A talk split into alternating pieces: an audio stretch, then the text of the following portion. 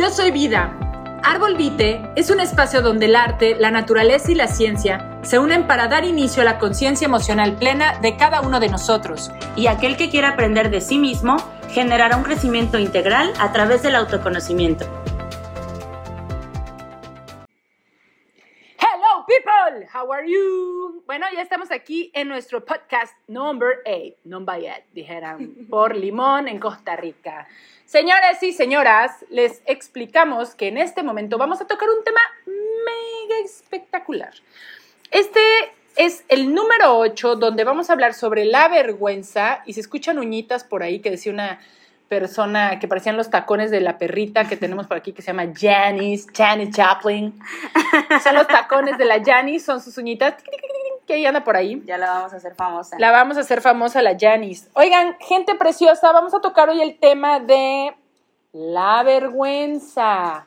Pero antes de eso, está con ustedes en este momento presentando este podcast la coach Carla Gutiérrez y la psicóloga Ana Mesa. ¿Qué tal? ¿Cómo el burro por delante. Primero me, salud, me, presenté yo, ¿no? Qué chistosita Aquí está la merolica de la coach Carla. Síganle porque estás en el celular subiendo no sé qué de Instagram, creo. Estoy subiendo el podcast, de hecho. Ah, súper bien. Pues bueno, ¿qué les puedo contar, señores? Vamos a hablar un poquito de la vergüenza. No sé si recuerdan y si no, váyanse a la parte del abuso sexual en adolescentes que platicábamos, uno y dos, por cierto, estábamos hablando de la vergüenza. Fíjense que la vergüenza realmente existe porque la aprendimos, pero la vergüenza, pues, vean a los niños, cómo realmente los niños eh, vienen con esta inocencia, pueden estar encuerados por donde se les dé la gana. Qué rico. Ay, ya sé. Es más, este, el clásico de las mujeres de que no hay nadie, no, Ay, me puedo quitar el brasier, sí, Ay, sí, sí, ¿no? Y libre soy, Todas libre nos identificamos con eso definitivamente. y bueno, eso de andar, dijeran por ahí en el norte, bichi, ¿no? En cueroles, encuerados, en cueros por la casa. Eso Como Dios nos trajo al mundo. Como Dios nos trajo al mundo, que es otro dicho en México. Y bueno, pues eh, estábamos precisamente antes de hablar de este podcast, Ana y yo, eh, debatiendo un poco la palabra, porque sí, vergüenza es correcto, pero le decía porque eh, si vergüenza y pena es lo mismo. Y realmente en la Real Academia, pena no existe como vergüenza, pena existe como un sentimiento de tristeza que cargamos, ¿no? Así es. Sin embargo, sin embargo, en el folclore mexicano, sí quiero aclarar, que aquí les decimos mucho a los personajes que tienen vergüenza, les decimos que son penosos, ¿no? Es una palabra que usamos mucho, ay, no seas penoso. Ay, aquí nosotros los que nos ponemos rojos. Así como Ana, que se pone como camarón, le digo, no te pongas penosa. Ay, ya te dio pena, Ana. Pero es refiriéndonos más a la vergüenza, ¿no? Así es. Entonces, bueno, aclaro por si en una de esas se nos sale eso de que la pena, en vez de decir vergüenza, porque para nosotros es un sinónimo en, en México. Que será incorrecto según la RAE, sí, pero bueno, hay palabras que son, dijeran domingueras, palabras este, muy coloquiales de nuestro país y que bueno, luego se nos pegan, ¿qué les cuento? Pero bueno, hablando un poquito más a fondo de esto de la vergüenza, sí quería platicar que efectivamente es algo aprendido y por qué sale a relucir en el tema de la violación o abuso sexual en adolescentes, porque hablábamos de que cuando somos niños, los muchos papás, no todos, porque efectivamente yo no eduqué así a mi hijo, que hoy tiene 15 años, eh, lo eduqué más en la parte de ver o normalizar la desnudez. Y esta parte es bien importante porque yo recuerdo en alguna ocasión que estábamos mi hijo y yo en la casa y en eso llegó un sobrino y yo le dije, oye mi amor, eh, ¿hay problemas haciendo en calzones? Y se me quedó viendo con una cara de que, ¿cómo crees que vas a andar en calzones, no? Y le dije, ah, bueno, por, ¿te da pena? Y me dijo, sí, claro, ¿no? O sea, le daba vergüenza. Y le dije, ¿por qué te da vergüenza? No, hombre, mi mamá desde hace mucho tiempo, no, no, ni en brasier la veo, ¿no? Yo ya no sé ni cómo es el cuerpo desnudo de mi mamá, ¿no? Y el chico tenía 12, 13 años en ese entonces. Y entonces me acuerdo que mi hijo le dijo, ¿qué? No, bueno, mi mamá se la pasa por donde quiere encuerada, ¿no? Literal.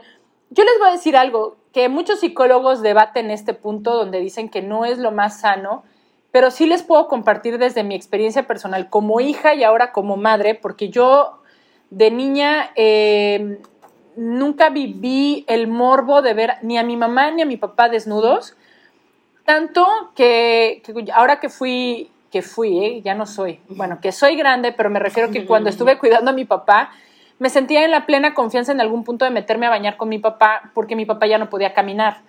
Y si sí les, y si algo me sirvió el no adquirir la vergüenza o el morbo, porque la vergüenza genera morbo, señores. Y entonces esta vergüenza que no, no obtuve de, de, mi casa sobre el cuerpo desnudo, obvio, no lo hago con cualquier persona, pero sí con la gente más cercana, ¿no? El no haber adquirido este, este, esta creencia que para mí yo creo es limitante de alguna forma, me permitió este, meterme libremente con mi papá, bañarlo, cuidarlo. Mi papá jamás me mostró ningún tipo de morbo, lo cual siempre le estaré agradecida o eternamente agradecida. Y hoy mi hijo a sus 15 años, ya casi 16, me puede ver desnuda, que nunca hay un, un, pensamiento pues lujurioso. Obviamente ya a sus 15 los chicos ya ven un cuerpo desnudo de otras chicas y pues sí, ¿no? Hay situaciones, reacciones y demás. Pero Emiliano ha aprendido a manejar eh, de forma saludable la desnudez de un hombre y de una mujer. Le he ido enseñando y como terapeuta sí les puedo decir que, que lo veo en él una mente mucho más sana van a decir, ay, pero seguro sí ve viejas encueradas, ¿no? Seguro a alguno se le va a votar por ahí decirme eso. Y yo les diría, pues seguro sí, pero te puedo decir que es muy probable que lo haga mucho menos si es que lo hace que cualquier otro chico que sí tenga muy inculcado en su cabeza que la desnudez es mala o que es incorrecta o que no está, este, o que bueno, es algo prohibido, ¿no? Porque aparte eso es algo bien interesante entre los adolescentes que mientras más les decimos no veas este cuerpo de, desnudos, pues ahí están chicos, ¿no? Entonces, papás, chavos, sí hagamos muy conscientes de que la vergüenza es aprendida. Si a ti te da vergüenza, es más, hasta verte a ti mismo desnudo en el espejo, pues estamos hablando de, que efectivamente necesitas trabajar tu confianza, tu aceptación. Porque a veces también cuando trabajo con adolescentes en las sesiones, sí les mando ejercicios de mirarse al espejo y qué es lo primero que les pasa por la cabeza, que lo escriban. Y generalmente lo que me dicen es, pues me empiezo a criticar, ¿no? Porque quiero esto, porque quisiera más pecho, porque quisiera más fuertes mis músculos, porque quisiera ser más alto, porque quisiera ser más delgado, porque quisiera, porque quisiera, porque quisiera. Y obviamente eso también va fomentando la vergüenza. Al yo no aceptar mi cuerpo tal cual es, pues más difícil es el creer que otro lo puede aceptar.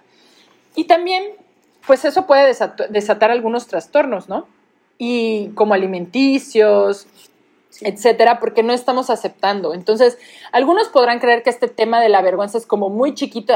¿Y qué tiene que ver la vergüenza, no? Es más, Ana me decía, bueno, ¿y qué vamos a hablar de la vergüenza? Y dije, puta, abre todo, abre todo, porque a raíz para mí, Carla, la vergüenza abre el morbo, este, puedes tú como padre, al, manejar bien la vergüenza contigo y con tus hijos, temas súper importantes como es eh, la sexualidad, lo que realmente sucede cuando, cuando estás en la etapa de adolescente. Yo siempre se los digo a los chicos abiertamente este, los temas porque yo veo que a los papás les da mucha vergüenza.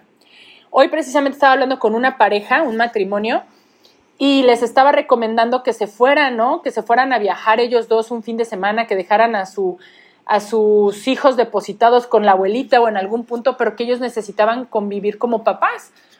Y entonces cuando hablaba de esta situación, yo sí hablo muy abiertamente y les dije, caramba, les hace falta cuerpo con cuerpo, ¿no? Y yo solo dije eso y la mamá se ponía roja como camarón. Les dice, les hace falta cariñito, besito aquí, apapachito allá, y la mamá avergonzada. Qué bueno, que si ustedes me conocieran, me hubiera dado gusto hasta decirles, les hace falta carne. Y bueno, obviamente más vulgarmente o como le quieran decir, pero sí les puedo decir es, dejemos a un lado el, ay, qué vulgar es hablar así del cuerpo, ay, no digas pene, ay, no, no, no, ¿cómo te va a ver tu hijo en brasier? Ay, no, se puede excitar. Creo que es más morboso creer para mí que tu hijo se va a excitar con tu cuerpo, que eres su madre, que lo que realmente pudiera pasar si normalizas ese momento. Y si llegara a pasar que tu hijo de alguna forma proyecta algo en ti, tú hazlo normal, manéjate normal, enséñale que es un cuerpo desnudo que hay que respetar. Así es. La ropa, señores, no debería de marcar la diferencia en el respeto hacia el cuerpo humano.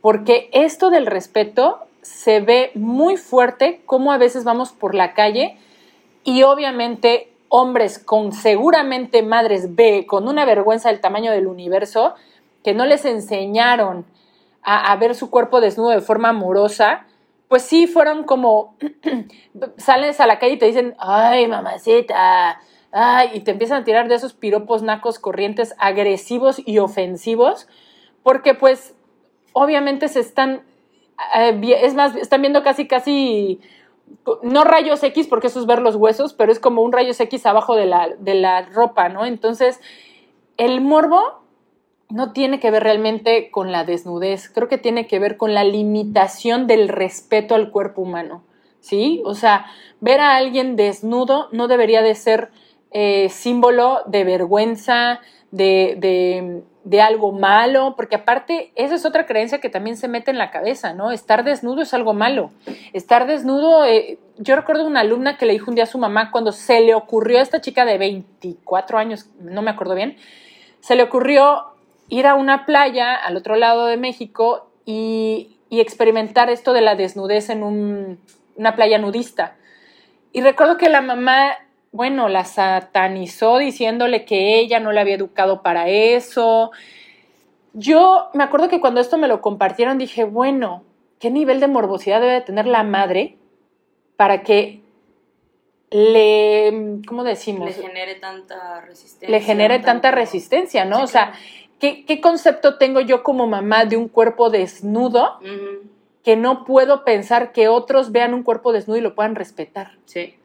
¿Qué, qué, qué triste lo voy a decir, pero qué, sociedad tan enferma es en la que vivimos que no podemos normalizar esto. Yo no, no les estoy diciendo que a partir de ahora tenemos que salir desnudos porque no creo que exista la capacidad eh, o la conciencia emocional y física y demás y cultural para poder manejar esto.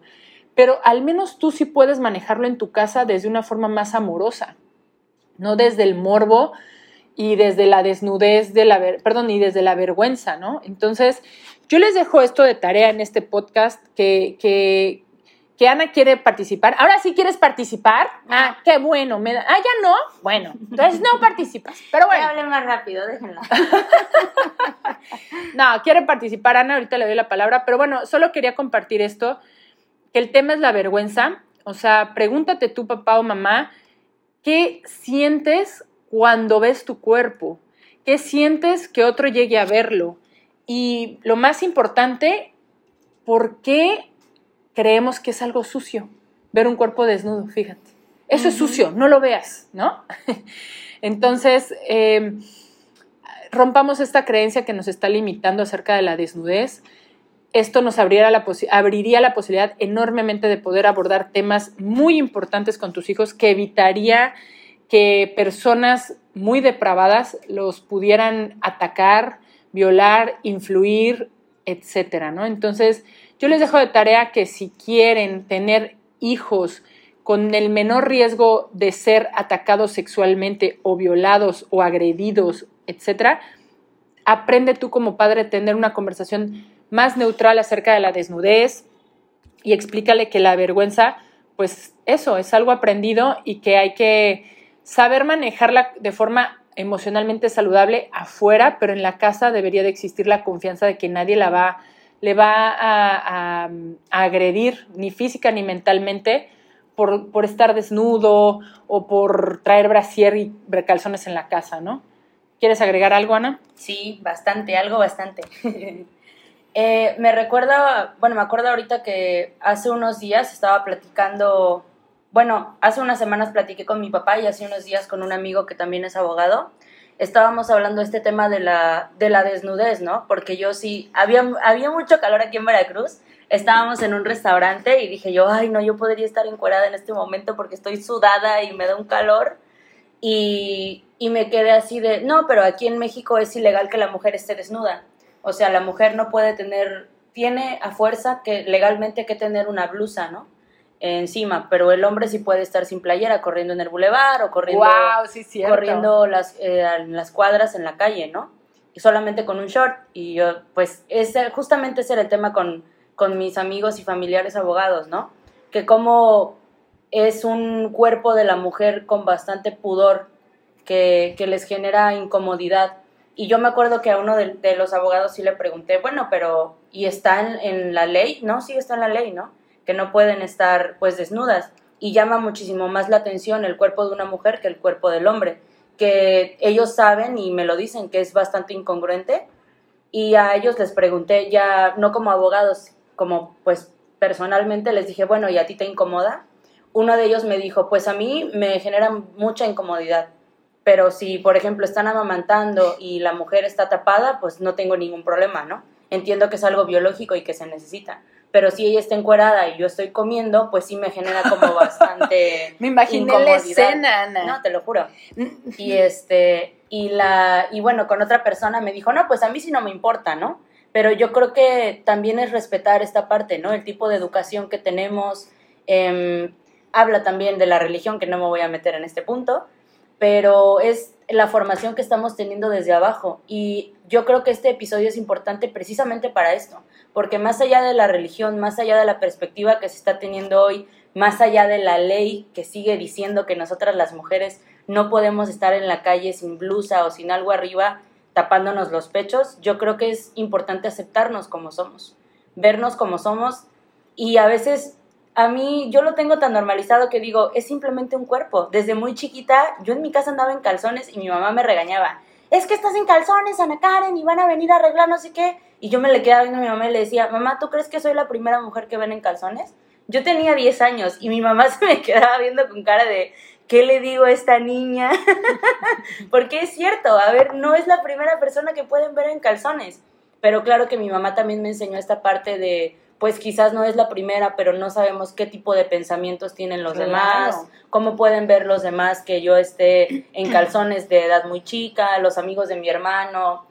Mi, mi familia sabe que yo siempre estoy en calzones en la casa normalmente, la verdad. A mí me encanta porque me siento cómoda, porque pues aquí, como les digo, hace muchísimo calor, pero sí es importante cambiar la perspectiva. Como comentaba hace rato Carla, está muy ligado a los trastornos alimenticios, la bulimia, la anorexia, el no aceptar el cuerpo, el tener una distorsión del cuerpo, también viene de este lado en el que no le decimos por el nombre real, como les comenté en el, no me acuerdo en qué episodio lo comenté de abuso sexual, la verdad, pero sí, este, sí es importante, ¿no? Que tengamos la capacidad de tener estos comentarios sobre la definición de qué es cada una de nuestras partes y esta parte de la, de la vergüenza, ya teniendo la definición mundial con el con el diccionario y todo esto, pues hablarlo, vamos a hablarlo también entre, entre la familia, entre los amigos, entre los, los niños también, vamos a normalizar este punto. Yo creo que otra parte importante también es hablar sobre la sexualidad. Justamente ayer estaba hablando con una pacientita adolescente que había tenido su primer encuentro sexual con su novio, ¿no? Pero que tenía mucha vergüenza de decírmelo al final les voy a, les voy a contar algo muy personal. Eran las diez y media de la noche y ella me estaba diciendo, no, es que me urge hablar contigo, me urge hablar contigo. Y yo le dije, a ver, son las diez y media de la noche y no quieres hablar conmigo del tema sexual, dime ya qué necesitas. yo tengo cosas que hacer. Entonces, este, agarra este tiempo para decirme qué es lo que está pasando. Y me dijo, lo que pasa es que me avergüenza mucho, yo no he tenido este tema eh, con mis papás así de abierto, y yo sé que tú y la coach Carla, porque la conocemos, ¿no?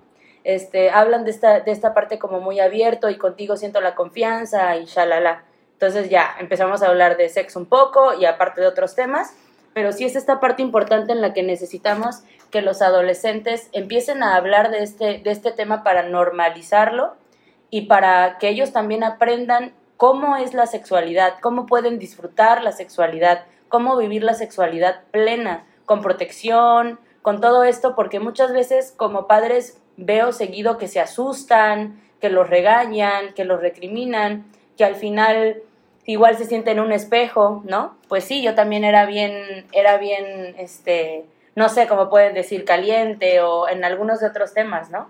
Y Ana, te voy a invitar a que le cortemos por aquí porque vamos a hacer la segunda parte y si quedaron picados, la próxima semana los esperamos porque nos estamos alargando. Pero, señores, vamos a continuar este tema. Está súper, hiper, mega interesante. Les mandamos un abrazo muy fuerte. Ana va a seguir aunando ahorita en el siguiente, ella lo va a abrir y va a hablar sobre el tema, pero hablar de esto es muy importante, ¿sale? Entonces les vamos a enviar muchos besos, muchos abrazos. Porfa, síganos en nuestras redes sociales. Ya no les alargamos esto. Les mandamos un fuerte, fuerte abrazo y los vemos en Árbol Vite, en el Facebook, en el Instagram. Y bueno, ahora estamos aquí, ¿mande? En Twitter. En Twitter. Y bueno, también estamos aquí nosotros por esta vía que nos están escuchando en esta aplicación.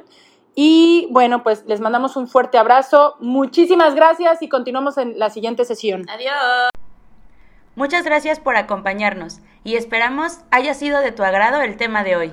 Recuerda que la vida siempre nos regala aprendizajes y oportunidades para disfrutarla. Hasta, luego.